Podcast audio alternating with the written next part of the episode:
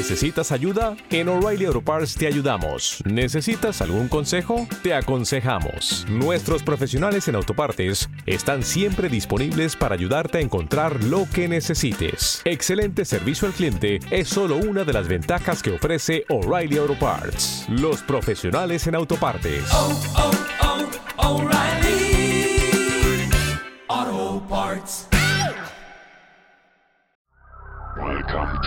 Visual Sound Laboratory.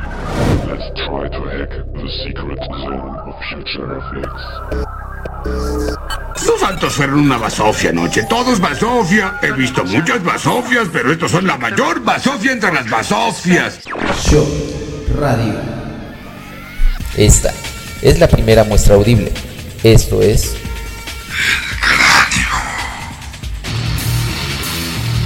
Ándale, güey, ándale, güey, ándale, güey. Hijo de tu pinche madre. Pero no solamente será poner música, sino el reflejo de nuestro mundo a través de la óptica radial. En este programa que solo existirá cuando ustedes se quieran conectar, justo como ahora está sucediendo, podrán sentir y escuchar la actitud de Shot Radio hacia los mensajes que los medios se han encargado de popularizar.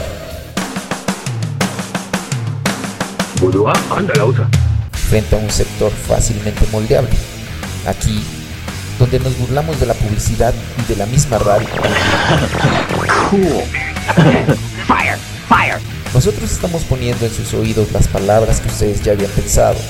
La música que hasta hoy solo podías encontrar en una tienda de discos, en el Chopo o en internet. Claro.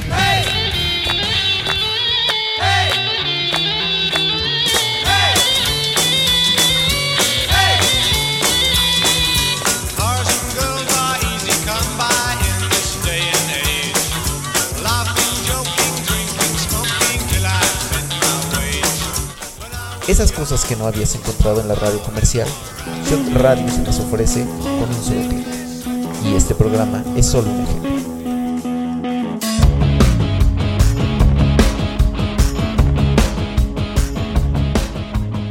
A partir de ahora exploraremos el archivo de la memoria auditiva con el solo hecho de pensar.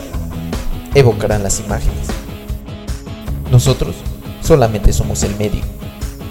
Así que ya que han decidido exponerse, dispónganse a escuchar lo que será.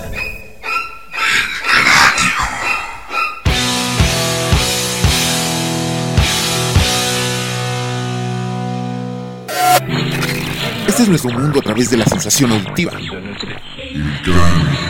Aquí no hay censura. ¿Por qué te echas un pedo, cabrón? Pinche animal de mierda. Aquí hablamos de todos los temas. Foxy Calderón, el disco adiós que me están oyendo los ñoños. Y ya, autogol, autogol. Aquí hay buena música. Y por si no lo sabías, esto es. Push the button to open the door. quiero volver chango.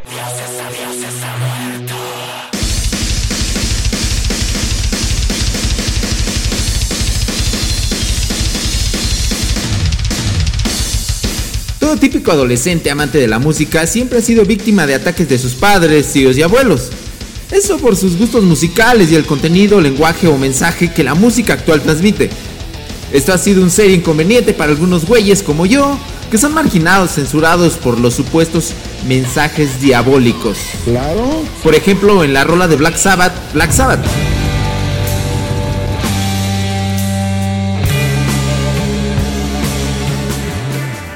O en Stairway to Heaven de Led Zeppelin.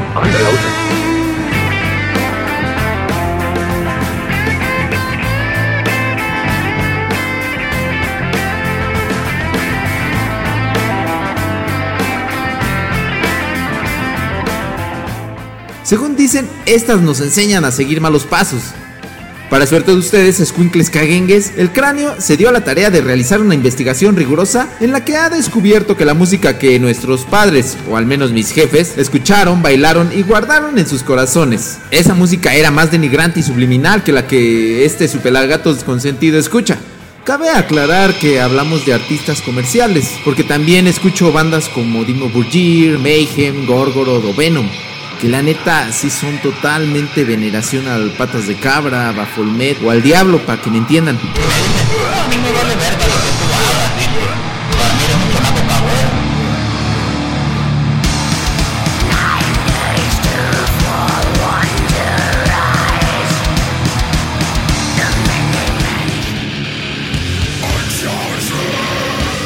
Algunos mensajes que escuchamos dentro de las rolas que escuchan nuestros ancestros se refieren a temas como el machismo, drogadicción, homosexualidad, vicios, entre otros. Dichos temas son tratados en la letra de muchas canciones viejas que el cráneo ha sometido a un riguroso e imparcial estudio como contraataque a las acusaciones que tienen los jefes y jefas con la música que yo y ustedes escuchan. Asumo que los que escuchan esta cháchara son jóvenes acá medio cabronzones, fans from hell acá de Metallica, Iron Maiden o Black Sabbath.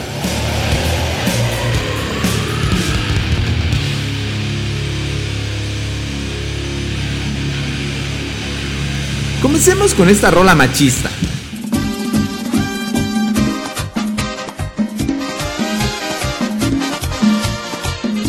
En la cultura en la que nuestros padres y abuelos vivieron, aún no existían libertades ni derechos para las mujeres. En esos tiempos se miraba a las morras como mercancías canjeables u otros hechos para seguir órdenes del supuesto hombre de la casa. Una canción emblemática que habla sobre esto es Te compra tu novia, de Ramón Orlando. No voy a regatear el precio, dime pronto el. Te la compro. No creo que saldría cara, aunque cueste un millón.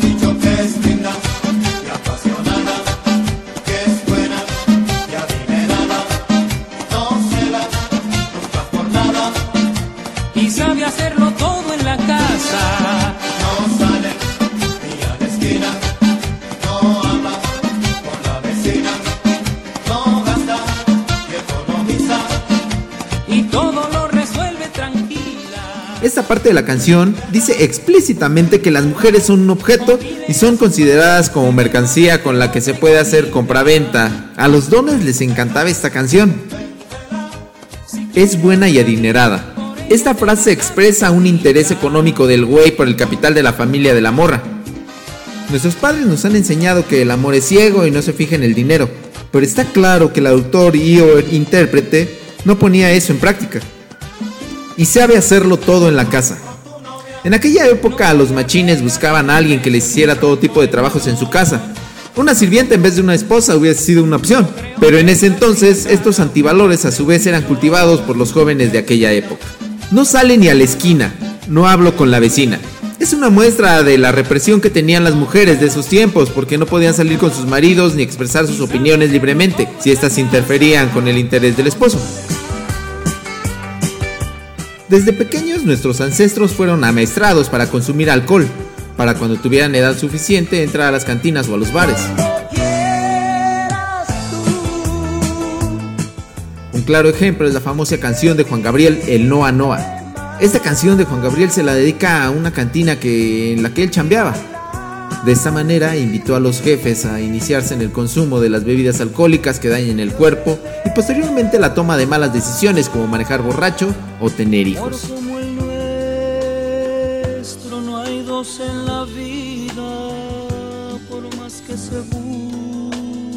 Que por más que se esconda. El señor José José, famoso por las borracheras que acabaron con su voz, también en sus canciones invitaba de manera subliminal a los morros del ayer a que consumieran alcohol, como en su canción Almohada. A veces regreso borracho de angustia, te lleno de ver. La frase borracho de angustia es la clave para entender el significado de la canción. Nadie, nadie se emborracha por culpa de sus angustias. Más bien hay gente que se emborracha para olvidar sus angustias. Y eso es lo que hacía José José. Cualquier estúpido sabe que el exceso de alcohol en la sangre produce una visión borrosa y en algunos casos visiones. Por tanto, José José sufría de alucinaciones o algún grado de esquizofrenia. Todo esto agravado por el alcohol que le hacía pensar que alguien dormía con él. Tengo amigos que de repente les da por cantar rolas de José José en la borrachera y, y los ves acá con sus playeras polo o de saquito café. Y neta, que son los que se ponen hasta el culo con esas rolas. ¿Sentimiento o mensajes subliminales?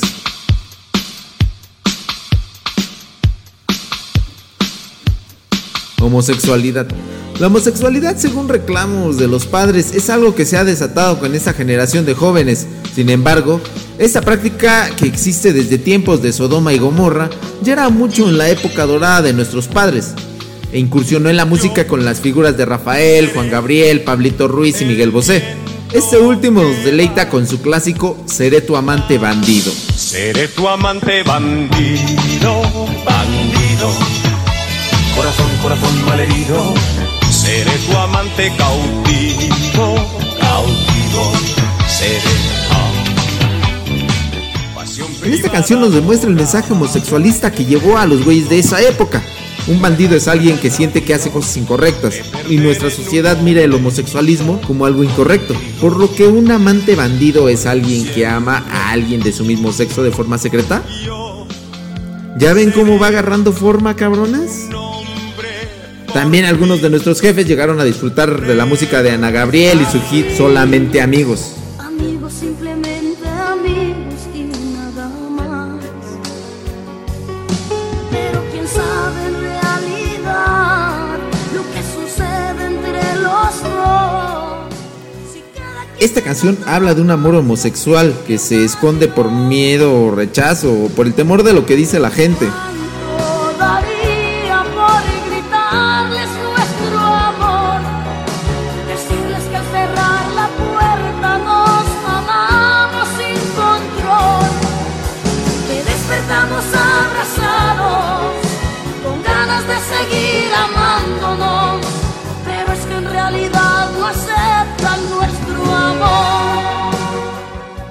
Ana Gabriel dice subliminalmente que las chicas pueden amar a chicas y viceversa. Pero en realidad la iglesia católica, los gobiernos y qué decir de sus familiares no aceptan su amor.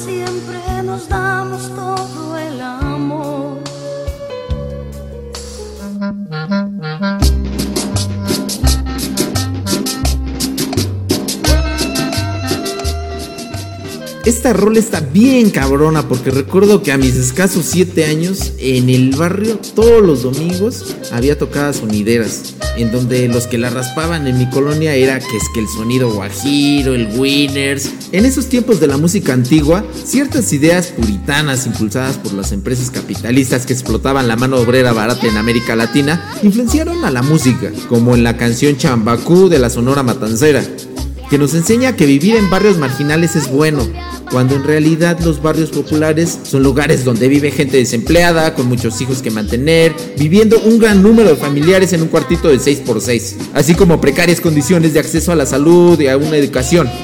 Mientras la Sonora Matancera trataba de convencer a la gente que vive en esos barrios de que están en las mejores condiciones del mundo. Esa gente es segregada y maltratada por los capitalistas.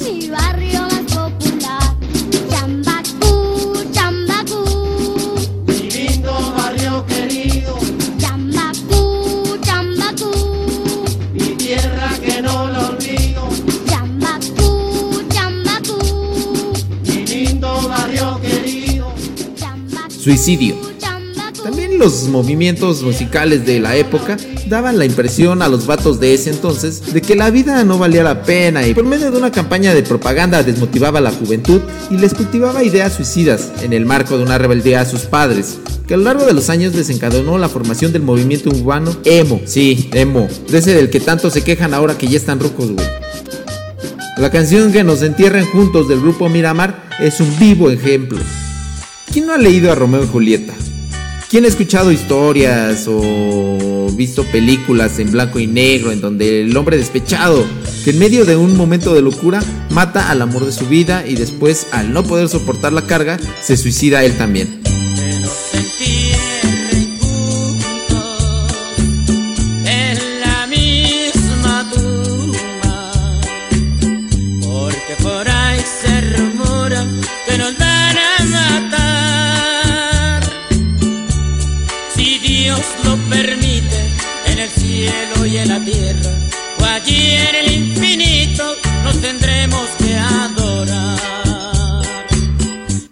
Historia que ya se ha repetido miles de veces.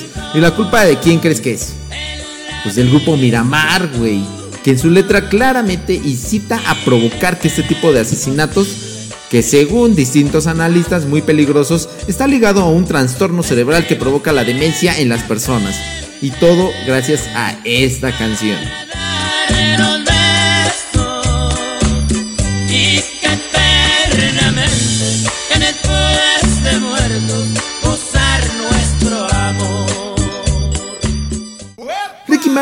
Era el sex symbol de las morrillas de los años 90. Comenzó en el grupo Menudo hasta convertirse en el sex symbols que ahora mueve masa en todos los lugares donde va. Los padres modernos, que actualmente oscilan los 40 años, disfrutaron su música y obviamente les dieron una lavada de cerebro por sus canciones para que estas personas consumieran drogas dañinas para la juventud y la sociedad. Aquí se conjugan varias cosas. Un güey con apariencia de macho, pelo largo, bota vaquera y mamadón, que nos resultó ser homosexual. Y para rematar nos habla de María. ¿Mari? ¿Marihuana?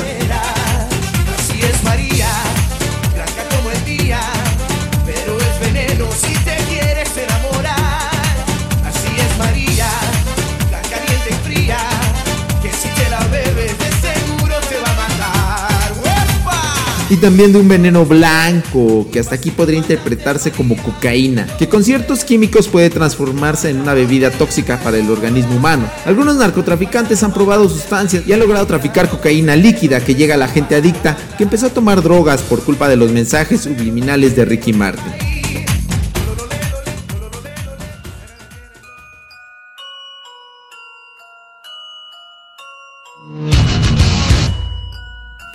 Conclusión. Mamás y papás de todo el mundo que se quejan de la música que escuchan sus mongoles, en este caso tú cabrón. Ustedes jefes que secretamente saben que en sus años de juventud escuchaban música que hablaba de las cosas que hacen retorcer el mundo. Niños y niñas, cada que una persona mayor te reclame por la música que escuchas, consulta o ponles este episodio del cráneo, mensajes subliminales en música antigua y demuéstrales quién manda chingar. La iglesia siempre ha sido uno de los máximos detractores del heavy metal y del rock alegando que es una música diabólica y que se ha convertido en un estilo de vida entre los que la escuchan, que fomenta la moralidad, el sexo y el uso de drogas, la violencia y por supuesto las prácticas satánicas. Esas acusaciones las atribuyen a numerosas razones que según ellos lo prueban. ¡Mendigo perro malo y torpe! Entre los argumentos que dan, el principal es que los discos de heavy metal contienen mensajes subliminales. Desde que a principios de la década de los 70 el padre Greenwald descubriera unos supuestos mensajes subliminales en el White Album de los Beatles que supuestamente se podían oír si se tocaba el vinilo o acetato al revés.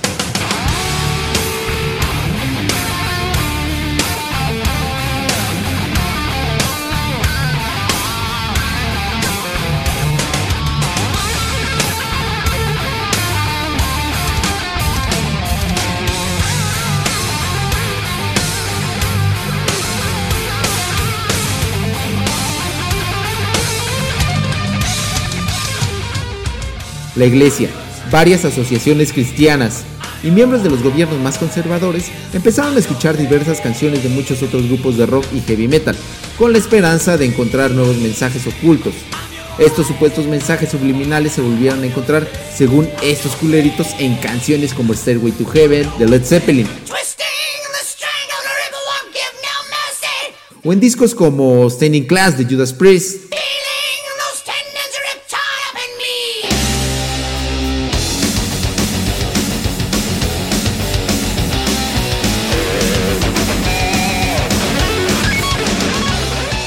Sin embargo, un estudio realizado en 1992 por un prestigioso equipo de científicos dio a conocer que ningún mensaje sonoro grabado al revés o cualquier tipo de soporte puede ser percibido directa ni subliminalmente por el oído humano, simplemente porque es ininteligible. No obstante, la iglesia sigue afirmando que el heavy metal contiene mensajes satánicos y que los autores de estos mensajes son perfectamente conscientes del objetivo que quieren alcanzar, una revolución en profundidad. Argumenta que los mensajes subliminales contenidos en la música heavy metal tienen un contenido muy variado. La perversión sexual, el impulso a la rebelión contra el desorden establecido, la incitación al suicidio, la incitación a la violencia y al homicidio, y la invocación a Satanás.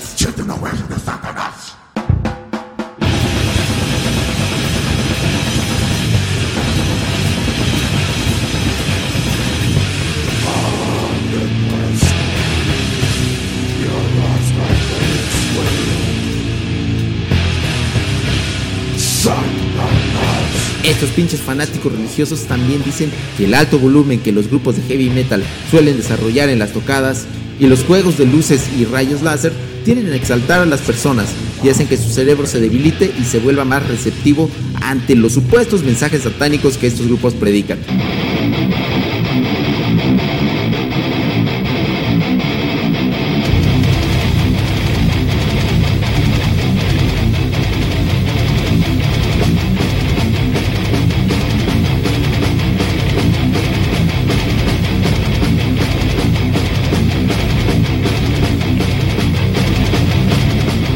Otro pinche alegato que ofrecen para defender su posición es que los discos de heavy metal y la misma indumentaria contienen numerosas referencias anticristianas y símbolos satánicos, esotéricos o eróticos que los grupos introducen para hacer propaganda contra el catolicismo y apología del satanismo. La iglesia define al metal en general como uno de los mayores problemas presentes en la sociedad actual.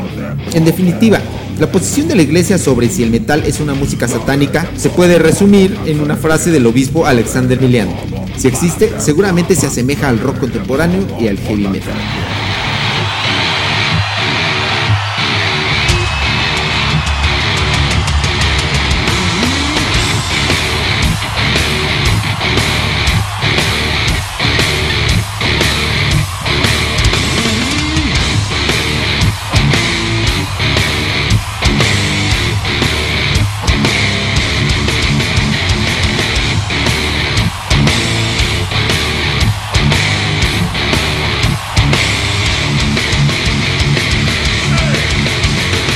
Lo peor del caso es que no solo fueron los heavy metaleros, sino que de repente cualquier cosa que estuviera en inglés y que tuviera un ritmo acá bien pinche speed, caía en la clasificación de satánico. Y de pronto bandas como Pink Floyd y The Beatles eran catalogados de los que ponían mensajes subliminales en sus discos. Para escuchar un mensaje oculto uno tenía que colocar el acetato en una tornamesa, luego colocar la aguja en el último surco de la canción y comenzar a girar el disco de manera manual en dirección contraria.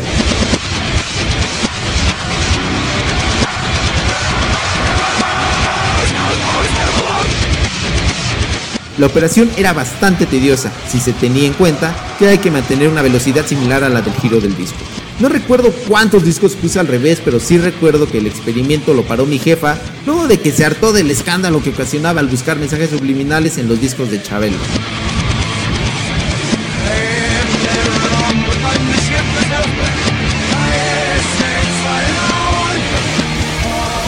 Aunado a los supuestos mensajes subliminales, una histeria comenzó a apoderarse de los más moralistas, que llevaron a la destrucción de discos y hasta un juicio en contra de una de mis bandas favoritas del metal, Judas Priest.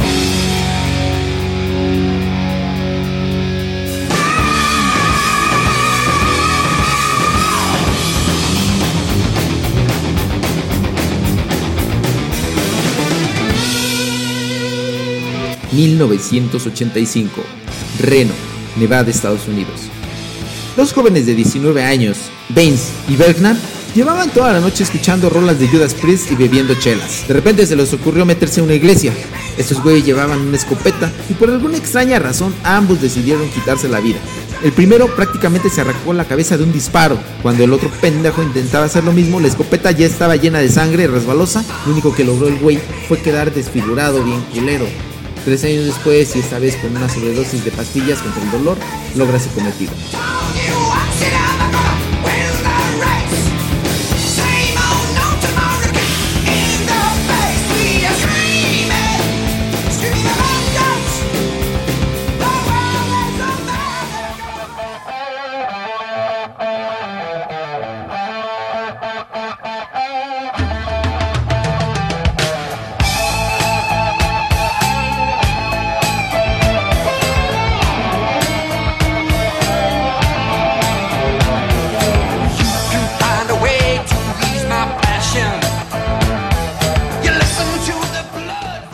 Estamos escuchando Better by You Better Than Me de Judas Priest, supuestamente la canción que dicen que indujo a los dos jóvenes a cometer el suicidio. Este desmadre desató una serie de acusaciones estúpidas, primero en Estados Unidos y luego en el resto del mundo. El argumento era que los grupos de rock, sobre todo los de heavy metal como Judas Priest, colocaban una serie de mensajes subliminales que incitaban a la banda a cometer actos contra de su voluntad. El gran culpable, como siempre, era el diablo, que al parecer era el causante del éxito de dichos grupos. Si a mí me lo preguntaran, se me hace una pendejada poner mensajes diabólicos subliminales cuando la temática normal de los grupos de heavy metal es el demonio, la violencia y la ira. El caso es que se desató un verdadero movimiento antidemoniaco, que aunque un poco apagado también llegó a México, ya que bandas como Emperors, Burzum, Android son inaceptadas, ya que en sus letras claramente impulsan al satanismo.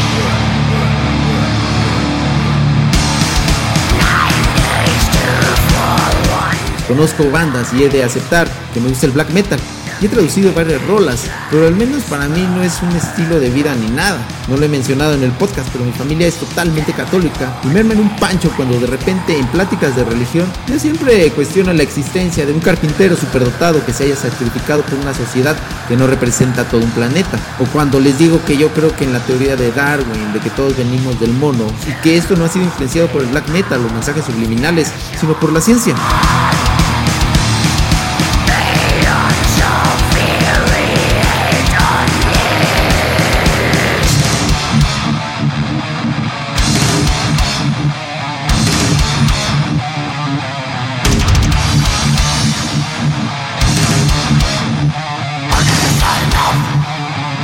Pero bueno, volviendo al tema, creo que los grupos de metal comercial nunca han necesitado de mensajes subliminales.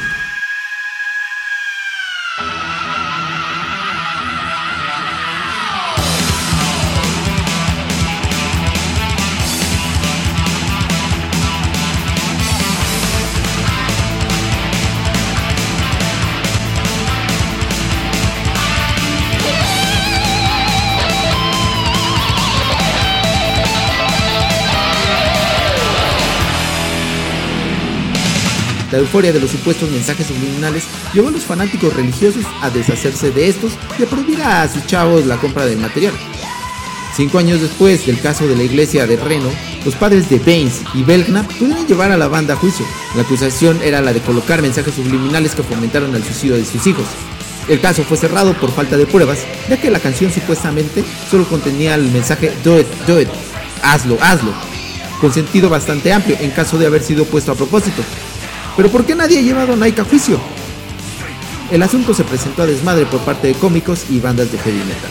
Pero como dijo Halford, el legendario vocalista y compositor de Judas Priest luego del juicio, Como dice la Biblia, no mortificarás a tu esposo en su... si pusiera mensajes subliminales en nuestras canciones, en estas ordenaría a los fans que compraran más discos y más mercancía de la banda.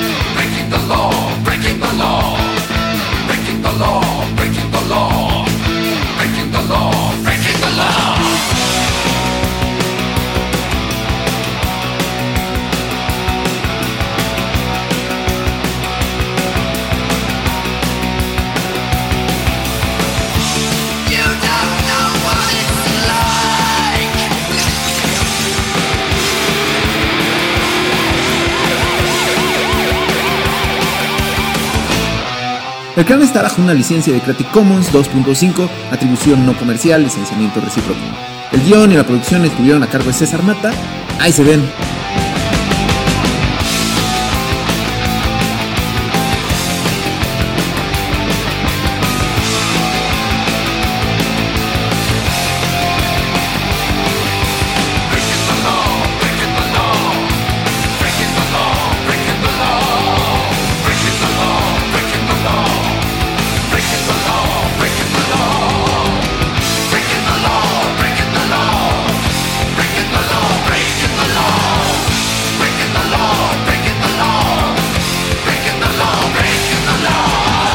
50 mil pesos que